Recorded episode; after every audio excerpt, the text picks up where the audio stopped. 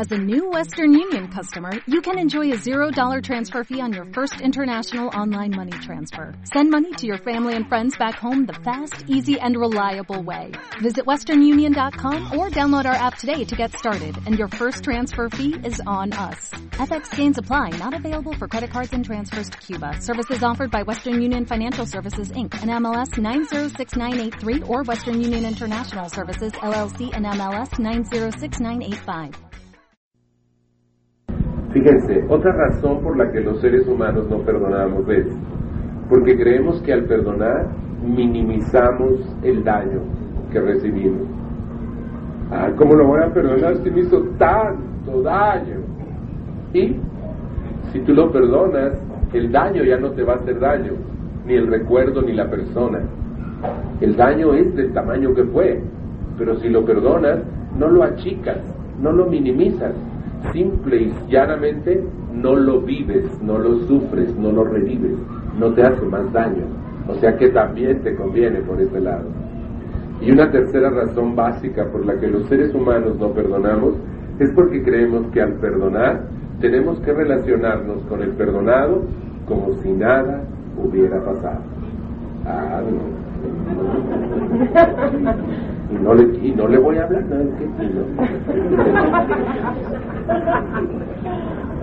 Resulta otra vez que el perdón es un proceso interno mío. Y que si yo te perdono, yo dejo de sufrir por lo que tú me hiciste, o yo supongo que tú me hiciste, o imagino que tú me hiciste. Yo dejo de sufrir. Pero además, ya no te cargo más en mi corazón además de liberarme del daño que me hiciste, me libero de ti. Y Dios me dio, como a todos los humanos, un poder extraordinario, el poder de elección. Y yo puedo decidir si quiero o no quiero volverte a hablar, si me relaciono o no me quiero relacionar contigo. Y yo te puedo perdonar y decidir no volverme a relacionar contigo, porque eres una persona que no entiende, que no quiere pensar, que no quiere cambiar o que sigue haciendo daños y yo no me voy a exponer, porque hoy en este proceso interno de recuperación estoy aprendiendo a amarme y si yo me relaciono contigo me expongo. Así de que estás perdonado, a lo mejor no lo sabes, pero yo sí lo sé, me he liberado de ti. El perdón entonces se convierte en una enorme ventaja para quien lo otorga, más que para quien lo recibe. El que lo recibe lo va a notar, porque lo vamos a tratar con dignidad y con cortesía, con respeto absoluto. Podemos no volvernos a relacionar con esa persona, pero cuando le miremos, cuando por circunstancias de vida se crucen nuestros, nuestras miradas, las nuestras van a ser limpias, sin conflicto. Y eso es maravilloso. Y se vale. ¿No les gustaría vivir libres a las dos personas que hay aquí que tienen resentimientos?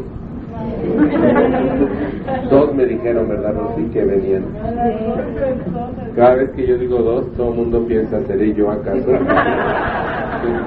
¿Se me notará? Sí se nota. Vaya que se nota. Solo escucha los tonos de voz que usa la gente con unos y otros. Apúrate que no tengo tu tiempo. No, mi vida, espero con todo gusto. Fíjense, los padres pueden tener resentimientos con sus hijos, solo que de eso nunca se habla.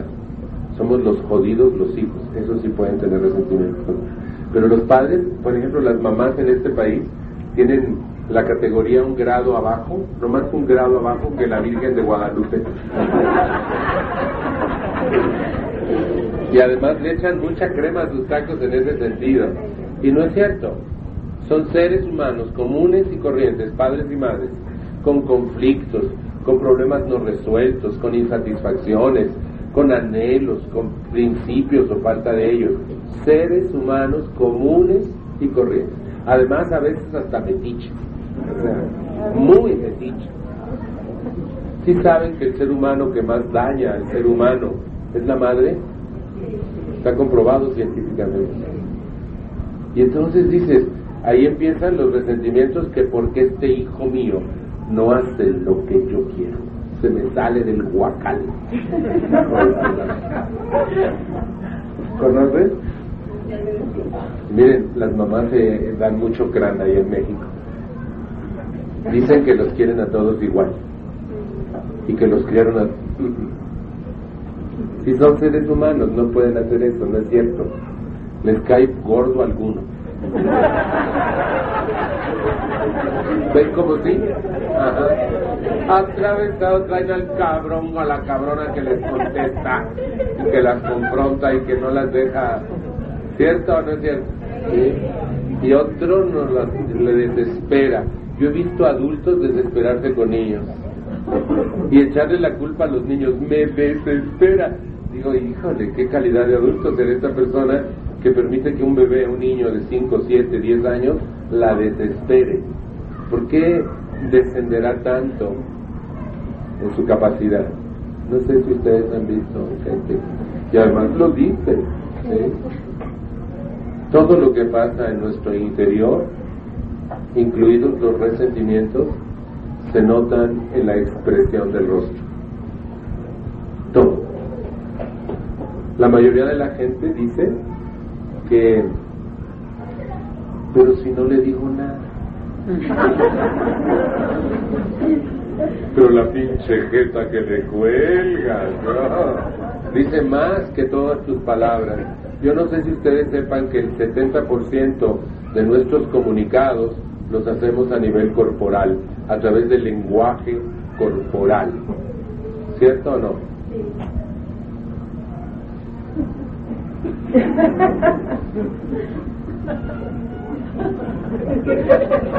¿Dije cosas? Claro que dije cosas. O por ejemplo,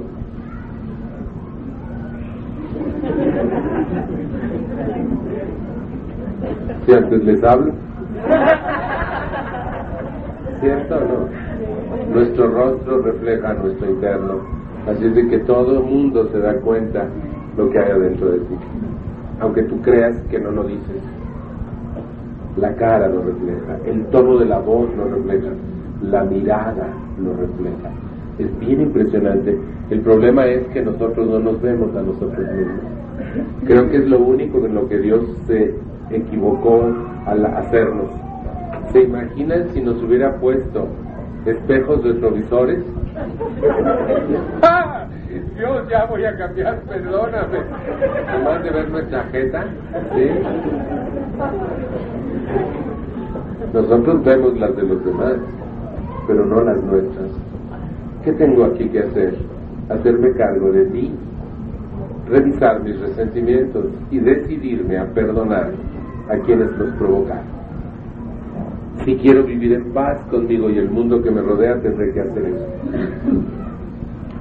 Ahora la técnica. ¿Quedó claro el resentimiento y la solución? Ahora la técnica. Los siete primeros pasos de nuestro programa hacen que un ser humano aprenda a trabajar su interno. Nos derrotamos, nos entregamos, nos conocemos, nos confesamos, nos disponemos a cambiar y cambiamos. Es un, un trabajo permanente en nuestro interno, constante, permanente. Viene el descubrimiento de nuestro verdadero yo y en vez de estar viendo a los demás, empezamos a vernos a nosotros mismos. Al familiar de un alcohólico le cuesta un triunfo verdadero verse a sí mismo. Es tan fácil ver a los demás, es tan fácil culpar a los demás, es tan fácil ver lo que los demás hacen o no hacen, dicen o no dicen, pero adivinarse uno, verse uno, eh, hacerse cargo de uno cuesta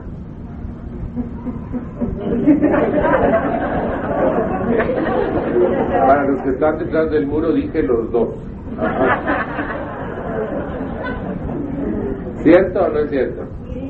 Trátese de unos o de otros, o varios o huevos, de todas maneras. Los dos. Y fíjense, esto es importantísimo. El que a través del octavo paso yo inicie la restauración de mis relaciones con los demás. De hecho, ustedes y yo en estos dos pasos, el octavo y el noveno, podemos arreglar todos nuestros asuntos con los demás.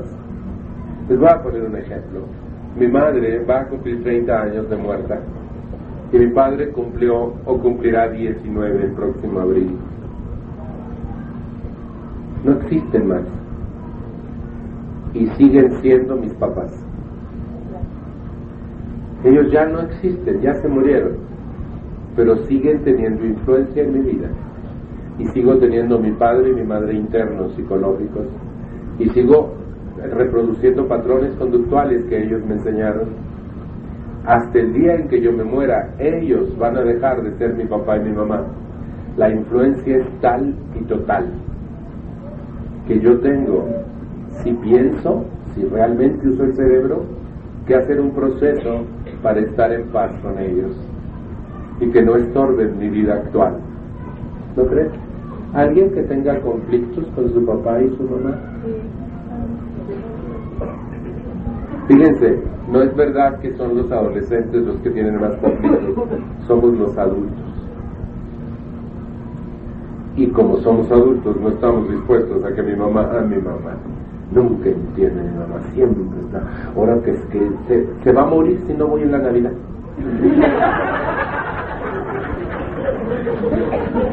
Así me dijeron ahí en Celaya el fin de semana, dije, es que ustedes no han ido a Puebla, ahí cada quien se pasa la Navidad en su casa, con sus hijos, su árbol y su nacimiento. Ellos no van a la casa de las suegras ni nada de eso.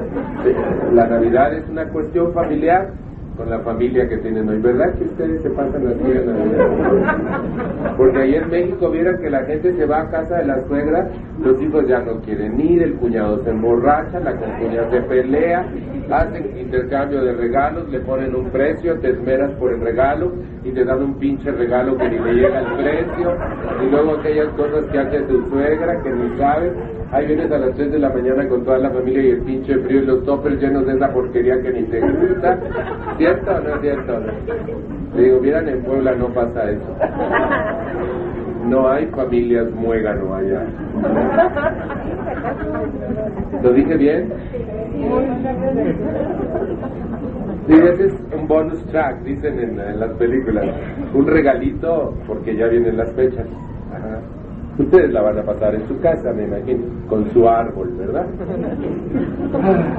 ¡Qué rico! Mm. Bueno, pero ya me fui de mi Regreso al, al lecho de octavo paso. Fíjense, en este paso en donde voy a restaurar mis relaciones, aunque se hayan muerto como mi papá y mi mamá, ¿se acuerdan? Más me vale restaurarlas y vivir en paz con ellos van a ser los míos el resto de mi vida. Claro que yo pude hacer esto con mi papá en vida. Mi mamá ya había muerto cuando yo aprendí a perdonar. Sin embargo, la pude perdonar aún muerta y puedo vivir en paz con ellos.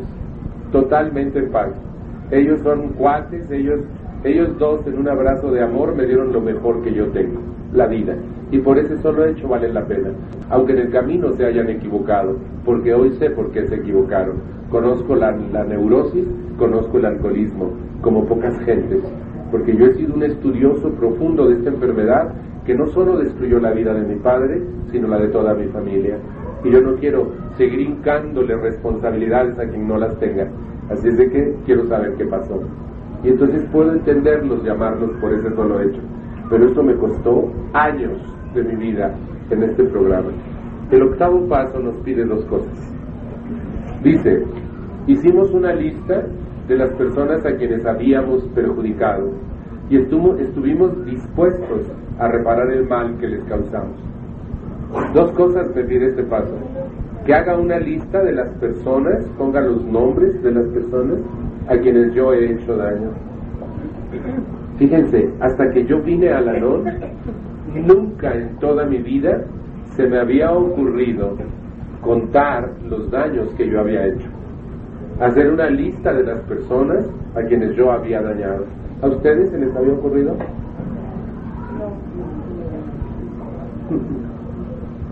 Yo hice largas listas verbales y mentales, pero de los daños que a mí me hicieron. ¿Cierto o no es cierto? Igual que ustedes. Oigan a cualquier persona recién ingresada al grupo, pura queja de los demás, todo el daño que le han hecho los demás.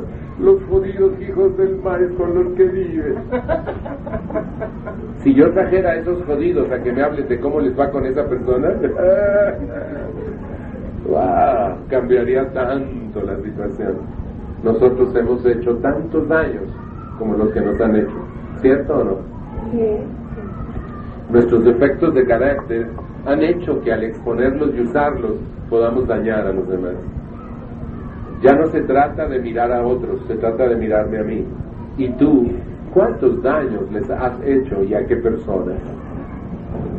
Hacer la lista no es tan difícil, no es una cosa fácil, pero tampoco es una cosa tan difícil. ¿Les gustaría que la hiciéramos? Brevemente. ¿Le hicieron daño a sus padres?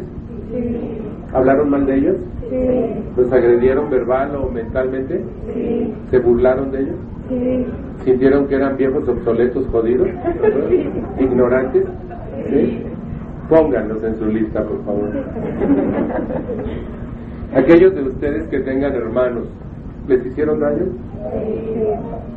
Yo no, miren, yo nada más les pegué, los agredí, los insulté, los exhibí, los acusé, los robé, ah, los denigré, les mentí. ¿Verdad que no les hice daño?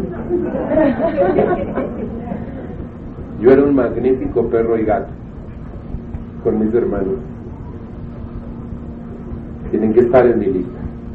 ¿Sí queda? aquellos de ustedes que tienen cónyuge o pareja, ¿le han hecho daño?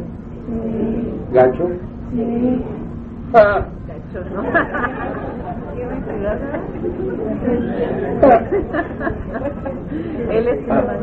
Aquellos de ustedes que tienen hijos, ¿le han, ¿les han hecho daño?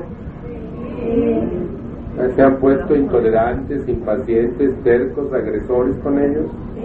¿Alguien los ha golpeado? ¿Disminuido, desacreditado, desconfiado de ellos hasta el día de hoy? Mm. ¿Saben quién desconfía más del ser humano? Los padres. Es impresionante. Por ejemplo, ser adolescente en un hogar alcohólico y pedir permiso para ir a una fiesta es como subir el Everest sin equipo. Es una friega, una chinga grave. Porque tu mamá y tu papá allá adentro tienen tienen tienen un montón de problemas que no pueden solucionar. Y por los miedos de ellos y sus prejuicios, tú no puedes vivir tu propia existencia. Eso es muy gacho, muy malo además. Pero tienes que hacerlo. Mientras vivas en esta casa, te dicen, o sea que si eres hijo de un alcohólico vives de arrimado en la casa de tus padres. No tienes derecho a maldita la cosa. ¿Conocen mi vida? Sí. Muchachos, ¿cómo les va?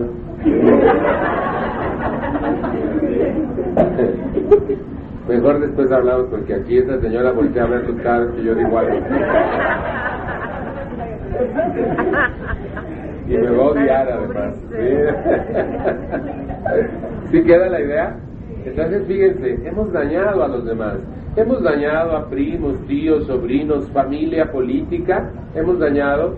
Hemos dañado a algún profesional que no supo cómo ayudarnos en el problema del alcoholismo. Ni vayas con ese médico, no sirve. Porque no le quitó pesos a tu alcohólico. No, no, no, no.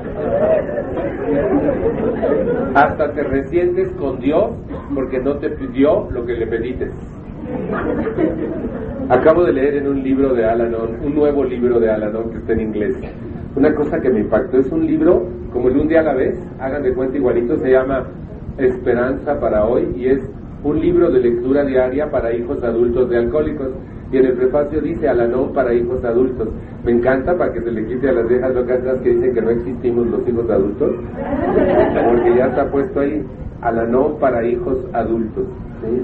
Hay una página que habla del undécimo paso y dice, mi recuperación comenzó cuando dejé de rezar para que se hiciera mi voluntad y empecé a orar para hacer la voluntad de Dios. Ustedes y yo somos enseñados a decirle a Dios que queremos nosotros que Él haga. O sea, rezamos para que se haga nuestra voluntad. Cuídamelos, haz, torna, quítame, ponme, catafixiame, que a este le pase esto y que este ya no se emborrache y que este se alivie. No sé si conocen gente que hace esas, esas eh, cosas. ¿Conocen? No vino, ¿verdad? Ojalá hubiera venido. Mi recuperación comenzó cuando empecé, dejé de rezar para que se hiciera mi voluntad y empecé a orar para hacer la voluntad de Dios. Hasta con Dios tuve bronca yo. ¿Alguien de ustedes con bronca con Dios? Aquí hay mucha gente que cree en Dios, pero no confía en Él. Es un Dios heredado que no funciona. Pero por miedo la gente le sigue rezando para que se haga la voluntad humana, no la divina. ¿Conocen rezanderos que piden y piden y piden y piden y piden? Y fíjense qué brutos, no les concede nada, pero siguen piden y piden. ¿Los conocen? Mi mamá tenía un cuadro de Dios y le pidió, oh, y le pedía y le pedía y le pedía y le pedía. ¿Sabe cuándo le contestó el cuadro? Nunca. ¿Y sabe cuándo le dio? Nunca. Y entre más le pedía, peor nos iba. De veras. Porque el alcoholismo progresa, pero no lo sabíamos. Así es que el daño está implicitado con Dios y con la humanidad que me rodea. He hecho daño hasta los taxistas, daño a la gente que me presta un servicio, despreciado a la gente, insultado, agredido, mal pensado de la gente. ¿Conocen? Ahí está la lista. Ya está. Agreguen a quien ustedes consideren además amigos a quienes les hemos hecho daño profundo. ¿Cierto? La segunda parte es la difícil. Prepararme, disponerme a reparar el mal que les causé. Imaginemos que Rosy es mi hermana y nos hicimos daños mutuos, pero yo he arribado al octavo paso y ella está en mi lista, pero no he perdonado lo que ella me hizo. Estoy resentido con la rosa.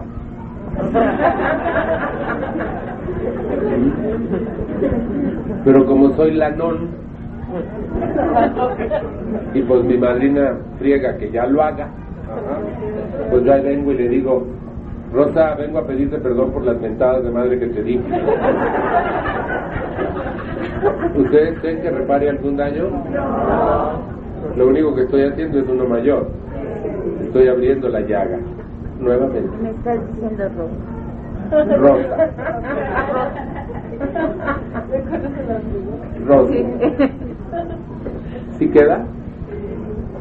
Y entonces la idea básica es que yo arribe a una disposición total. Con aquellas gentes en mi lista, dice Alanon, algunas de las personas en su lista puede que también le han hecho daño a usted. Por favor, no mida el daño que usted recibió de ellas por el que usted les hizo. No lo justifique. Usted hágase cargo del daño que usted les hizo y el que ellas le hicieron, perdónelo. No, pues sí. Perdónelo.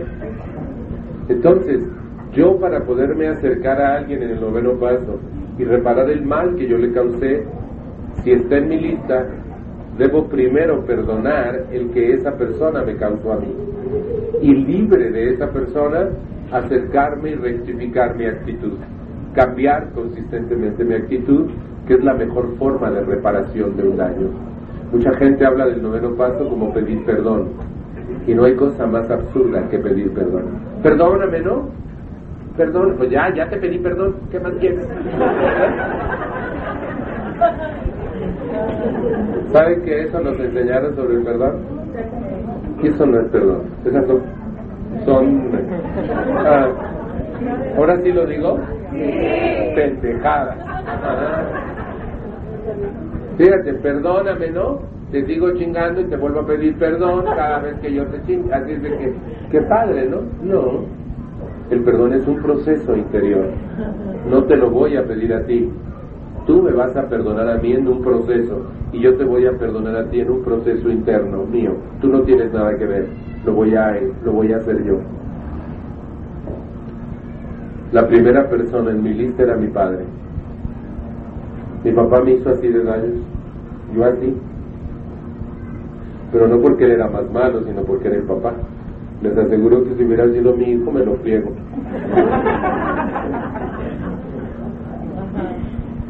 y descubrí cosas muy importantes. Verdaderamente quería recuperarme. Yo soy una persona obediente con este programa. ¿Saben? Me ha ido tan bien con él que yo sí quería salir del hoyo. Yo no quería tener a la gente en mi corazón más, haciéndome daño. Yo sabía que no eran ellos, sino yo. Ahora podía entender eso. Y que mis resentimientos no los dañaban a ellos, sino a mí. Y que eso me consumía a mí, me hacía una persona muy, muy enferma y muy dañina. Y yo no quería seguir siendo eso. Así de que verdaderamente estaba dispuesto. Descubrí que un tercio de los daños que papá me había hecho y por los que yo estaba resentido, no me los hizo él. Yo lo provoqué. Al estudiar la enfermedad que yo padezco, la neurosis, descubrí que los neuróticos somos histéricos provocadores. La histeria es un sistema de vida enfermo en la que el ser humano provoca situaciones difíciles y luego esconde la mano. Les voy a decir mi provocación favorita para mi papá. Él me hablaba y en el momento en que me empezaba a hablar, yo cambiaba toda mi actitud.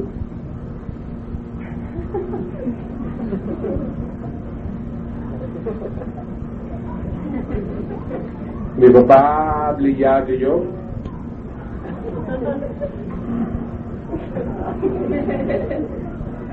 Y me decía mi papá, contéstame, hijo. ¿Para qué? De todas maneras te enojas. Y papá seguía hable y yo con la jetotototota, ¿se fijaron? Dijo, no me pongas esa cara, decía, no tengo otra. Hasta que lo desquiciaba. Yo sabía que lo desquiciaba. Y entonces decía, con una chingada te estoy diciendo. ¿Ves? Cuando se te acaban los argumentos, insultas. Y entonces me rompía el hocico, me corría de casa. Y entonces yo me resentía con el desgraciado que me rompió el hocico, me corrió de la casa. Y le platicaba a los demás lo que me había hecho. Corrió, me corrió mi su hijo. No eso no es un padre, me corrió. Mira qué a gusto que sufría yo, pero a gusto.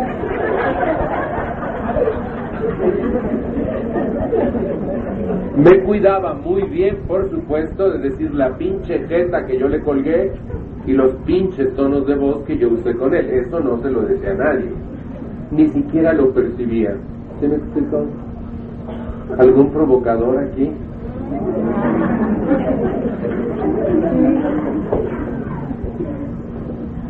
Provocadores. Are you there?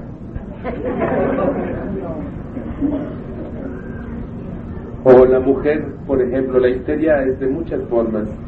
Esa mujer que llora y que dice, no, váyanse sin mí, yo aquí me quedo. Total, siempre me he quedado. Para joderles la salida a los demás. ¿Se han fijado? O aquella otra que se le pone al marido y dice, ándale desgraciado, pégame, pégale a una mujer, tiene esta nombre, ándale, pégame. Y cuando le dan el fregadazo, ¡ah! Pero ellas lo han provocado. Y luego nos resentimos. ¿Cierto? Miren, el familiar de alcohólico. El familiar de alcohólico cuenta la historia a su favor para que la respuesta también sea a su favor. Guardamos muy bien lo que nosotros hacemos y decimos y las caras que nosotros ponemos y contamos lo que nosotros nos dijeron. Cada vez que yo escucho a una persona en Alanón quejarse de su familia, yo le pregunto, ¿y tú? Pues no sé, pero debo hacer algo, yo seguramente, ¿verdad? ¡Wow! ¿Cómo me da risa esa posición? ¿Alguien aquí así jodidísimo? Que cuente la historia a su favor para que la respuesta le convenga. ¿Por qué no contamos la verdad? ¿Por qué no nos miramos realmente a nosotros? Saben descubrir un tercio de los daños por los que yo estaba resentido con mi papá, él no me dañó, yo lo provoqué. Ni siquiera tenía que perdonarlo a él, tenía que perdonarme a mí por provocador. disminuyó el daño. ¿Sí queda? Otro tercio de los daños descubrí, no me lo había querido hacer él. A estos, y me costó mucho trabajo llegar a esto, semanas de mi vida, quizá meses, junto con mi madrina y Dios, queriendo entender y perdonar a papá. Y descubrí algo que impactó mi vida. Muchos de los daños que nos hicimos fueron circunstanciales. No nos planeó nadie, no fue un daño de a de veras, sino no nos quedó otra y nos jodimos la existencia. En mi casa, en mi casa alcohólica, por un salero se armaba un San por un salero. Pásame la sal, pásame, agárrala, me la pasaste tú ayer, pásale la sal a tu hermano, siempre ha de ser lo mismo con ustedes. A mí no me grita, ¿a dónde vas? Te sientas inmediatamente y no te paras. Ves por tu pinche culpa, ya, ya no le contestes a tu hermano. ¿Conocen mi casa? Por un salero. Y se armaba una buena por nada.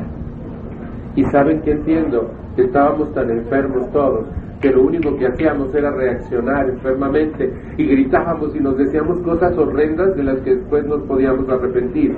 Y finalmente el daño estaba hecho. ¿Quién lo provocó? Nadie. Fue un daño que surgió de la nada.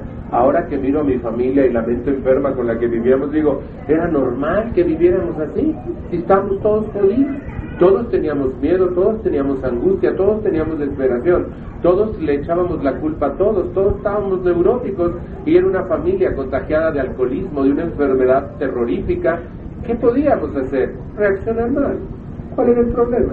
Ahora lo puedo ver claro, pero mientras lo vivía no lo veía claro. ¿De casualidad alguien se identificó con el salero? Para no sentirme solo, por favor, que han tenido conflicto por un salero en su casa. Allá afuera nadie, ah, sí, también, también. ¿Se fijan? Hay tantos daños de circunstancia. Les voy a platicar el más terrible de todos. Un día mi papá estaba borracho y una de mis hermanas descubrió una de sus botellas escondidas en la caja del agua del sanitario. Era una niña y se puso histérica. Mi hermana es de esas histéricas que gritan y se entierran las uñas, se pone mal, todavía hoy, que es abuela, todavía sigue siendo histérica. Y también histórica. Y resulta, y no quiere ayuda además,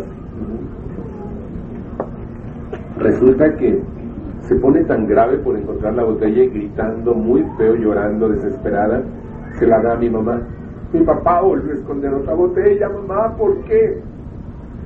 Mi mamá agarra la botella, mi papá no ve eso, pero mi mamá, mi papá sí ve a su hija con la botella está alcoholizado y se le ve encima y le empieza a golpear.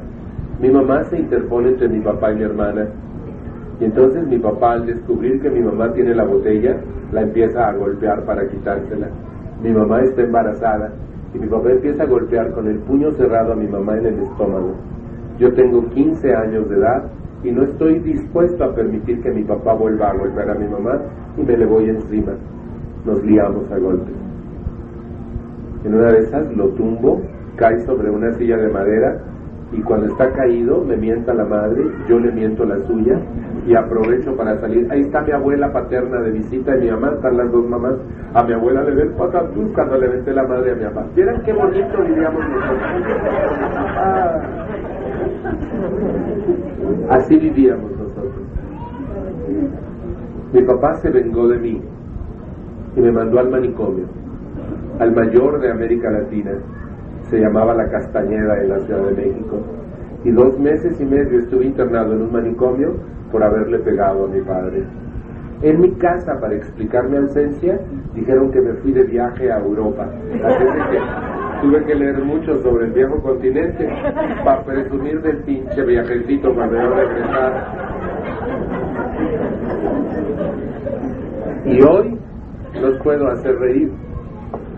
Y antes, si yo recordaba esto, me empezaba a temblar aquí, me empezaba a doler todo aquí y empezaba a chillar de rabia. Y está resuelto. Ahora hasta parezco cronista deportivo, ¿a poco no? y no hay problema. Y eso fue un daño circunstancial.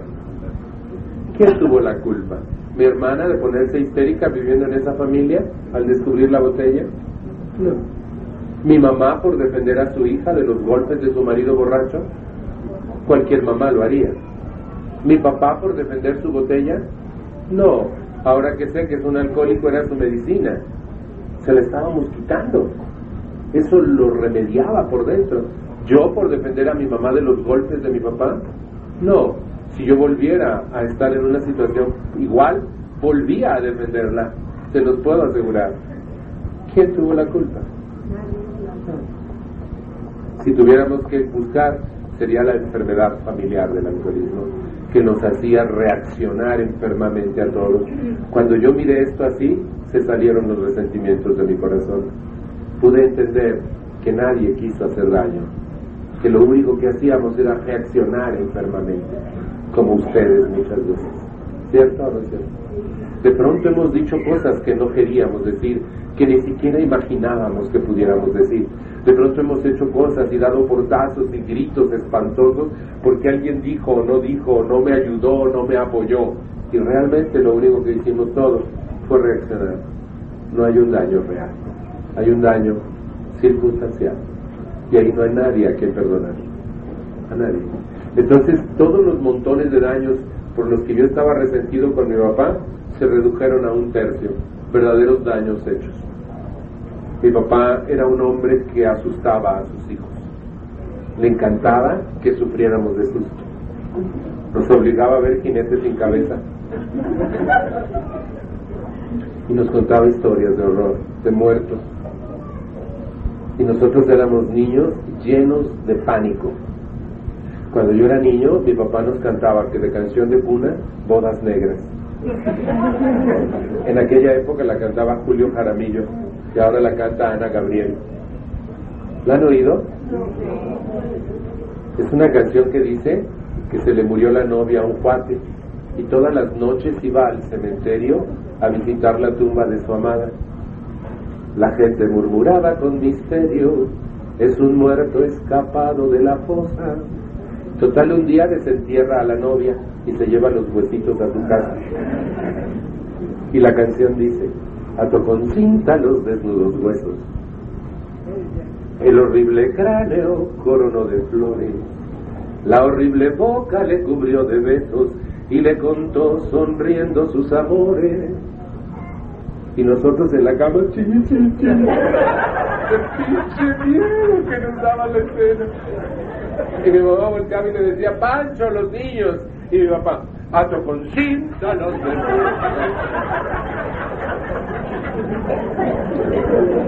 ¿Cómo perdono eso? ¿Sí me explico?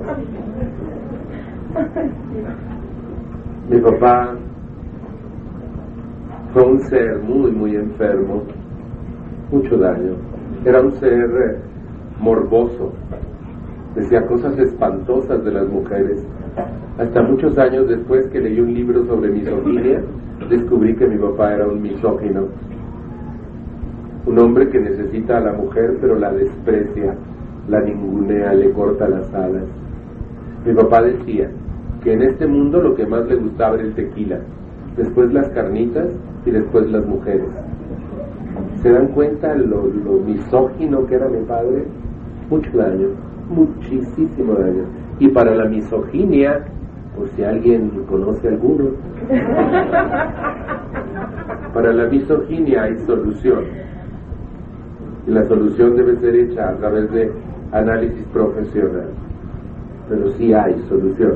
Lean un libro que se llama Cuando el amor es odio. ¡Wow! Es un tratado sobre misoginia, pero también descubrí algo, el por qué una mujer permite que el misógino haga todo eso. Tan malo uno como la otra. Tan jodido uno como la otra. Porque una mujer sana no permite eso. Mi mamá era víctima del misógino. Y entonces empecé a descubrir muchas cosas. Descubrí que había muchos daños que nos había hecho, pero también descubrí por qué nos los había hecho. ¿Cómo surgió esto? Le pedí a Dios tanto que me permitiera entender a ese hombre y Dios me dio una idea un día. Junta los poquitos pedacitos de historia que tienes de él. Yo sabía cositas así como raigones de la vida de mi papá en su infancia y en su adolescencia, pero nunca lo había juntado y un día lo junté. Mi papá nació en Topia, Durango, un pueblo maderero que hasta hace seis o siete años tiene carretera. Se llegaba a él por bestia, caballo o mula o por avioneta. A los dos meses de nacido fue sacado de Topia y lo llevaron a una hacienda, la hacienda de Buenavista, una hacienda semiárida en Zacatecas que era de su abuelo materno. Nunca conoció Topia, su pueblo natal. Cuando yo era niño, mi papá decía que Topia era la capital de la República. Cuando fuimos adolescentes, ascendió a Topia a la capital del mundo. Y cuando entró Alcohólicos Anónimos, Topia se convirtió en la capital de nuestra galaxia. Nunca vio Topia. ¿Saben? Creció como un animalito. No fue a la escuela, no había escuela. Sus tías le enseñaron a leer y escribir y le consiguieron un certificado de cuarto año de primaria. En aquella época la primaria terminaba en el cuarto año. La diversión favorita de mi papá era cazar víboras y solo tuvo una amiga durante toda su infancia, la vaca que le tocaba llevar a pastar y ordeñar porque él tenía que trabajar en la, en la hacienda para ganar su comida. Y desde muy chiquito se hizo amigo de aquella vaca que le destinaron, se llamaba la chincha. Nos platicaba que se acostaba en el lomo de la vaca para mirar el cielo y alcanzar las ramas altas de los árboles en forma de horqueta y poder cazar víboras. Tenía un hermano mayor que él. Y ese hermano lo único que hacía era molestarlo, golpearlo y dañarlo, así es de que los mantenían separados. Un buen día, su papá llegó de visita, mi abuelo paterno se llamaba Salvador Valadez. No sé si le suena el nombre. Llegó de visita a mi abuelo que era telegrafista y lo cambiaban de plaza y estaba enfermo y dijo mi abuela, cuida a tu padre, a mi padre le dijo, cuida a tu padre mientras voy al pueblo por un médico. Y cuando regresó mi abuela con el médico, encontró a mi papá con su papá muerto en los brazos. Era un niño de ocho años. A los nueve años murió su abuelo materno, el dueño de la hacienda. En el instante en que les dan la noticia de la muerte del abuelo, un peón monta a mi papá en un caballo. Se entera después que otros peones montan a mi abuela y a sus tías, sus hermanas, en una carroza y a su hermano de mi papá en otro caballo para huir, porque los van a matar para que no reclamen la hacienda que les pertenece. Y entonces empiezan a huir con lo que traen puesto. Un peón de los tíos abuelos alcanza al peón que salva a mi papá y de un machetazo le corta la cabeza al peón que salva a mi papá un jinete sin cabeza. Y mi papá cabalga verdaderamente con un jinete sin cabeza. Empiezan a entender a mi papá. La huida es hasta la Ciudad de México. Y llegan a esa ciudad y no tienen dinero, ni ropa, ni comida, ni conocidos, ni nada. Y mi abuela y mis tías, y esto me entero cuando yo tengo 10 años de edad, nadie lo dijo en la familia nunca se mantenía oculto. Pero estaba jugando debajo de la mesa de la casa de mi tía Lupe cuando llegó mi abuela. Mi tía Lupe era hermana de mi abuela. Y siempre se peleaban, siempre. Y ese día no fue la excepción. Mi tía Lupe le reclamó haberla prostituido cuando llegaron a México. ¿Y qué querías? le dijo mi abuela. Que nos muriéramos de hambre, pero te casé bien, le dijo. Y fue cuando yo descubrí que mis tías y mi abuela ejercieron la prostitución para sobrevivir. Mi papá se peleaba con los galanes de su mamá y sus tías a Tancán. Y era un niño de 10 años. Ah, me faltó decirles que en el viaje a México, en 1929, todo lo que mi papá recordaba de ese viaje de Zacatecas a México era gente ahorcada en los árboles. Era la guerra de los cristeros en este país. ¿Me fue bien? Ah, mi abuela era una mujer muy enferma, una mujer hermosa y joven con tantas responsabilidades, desarrolló una extrañísima enfermedad, no sé si hayan oído hablar de ella, alcoholismo. ¿Han oído? Y mi papá se emborrachaba con su mamá y con su hermano a los 10 años. Está bonita la vida de mi papá. A los 15 entra a trabajar a ferrocarriles y ahí se queda. Yo lo conocí cuando él tenía 25, yo nací cuando él tenía 25 años y ya era ferrocarrilero, ya estaba casado con mi mamá. ¿A quién creen que conoció en ferrocarriles? A mi mamá. Dicen que nunca falta un roto para un descosido. Mi papá estaba roto, mi mamá descosida. ¿Y saben qué tuvieron? Harapos.